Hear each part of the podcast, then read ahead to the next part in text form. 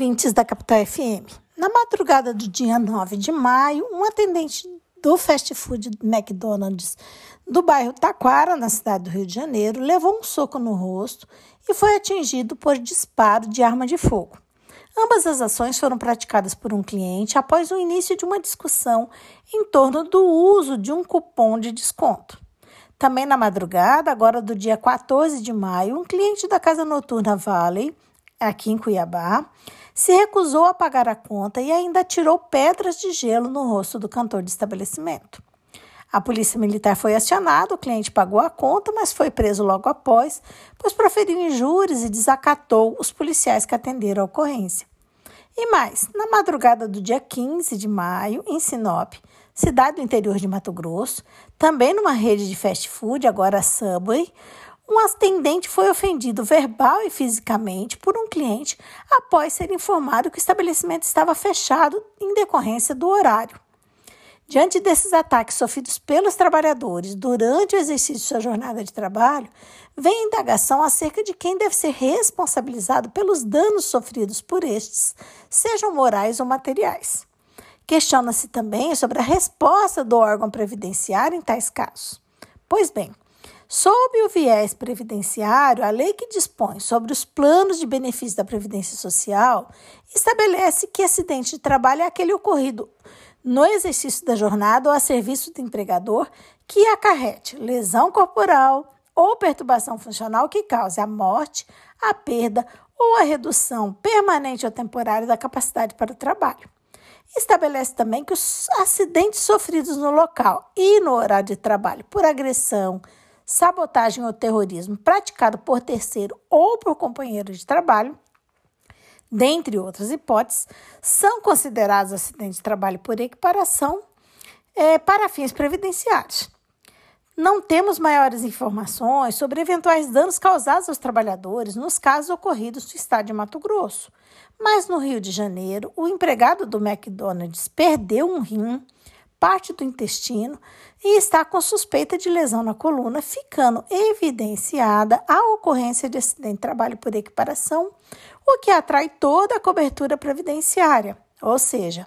inicialmente ou nesse momento que está passando, a percepção do benefício auxílio doença acidentário e posteriormente outros que se fizerem necessário. Com relação à responsabilidade civil nesses casos de agressão por terceiro, apesar de ser um tema controvertido, entendemos que cabe ao empregador assegurar ao empregado um acidente de trabalho saudável, um ambiente do trabalho saudável e seguro.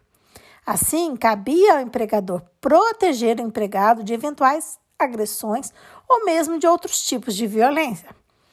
É importante lembrar que, no caso em questão, o trabalhador foi inicialmente agredido com um soco e posteriormente com disparo de arma de fogo, oportunidade em que o cliente adentrou o estabelecimento já com uma arma em punho. Se a primeira agressão, o soco, foi inesperado, a segunda, muito mais grave, poderia e deveria ter sido evitada se houvesse uma pessoa encarregada da segurança no local e que agisse prontamente.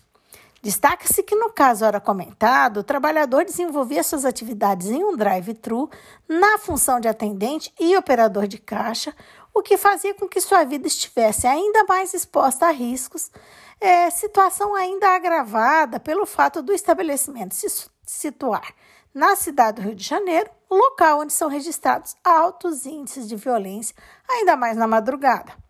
Assim, é possível se afirmar que a responsabilidade do empregador em indenizar o empregado pelos danos sofridos, neste caso, se sustenta tanto na modalidade subjetiva,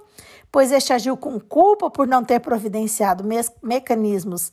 hábeis para garantir a segurança de seus empregados, quanto na modalidade objetiva, pois trata-se de um empreendimento que desenvolve durante a madrugada suas atividades em local reconhecidamente violento, fornecendo, portanto, riscos acima da média para aqueles que ali trabalham. Fica claro que na agressão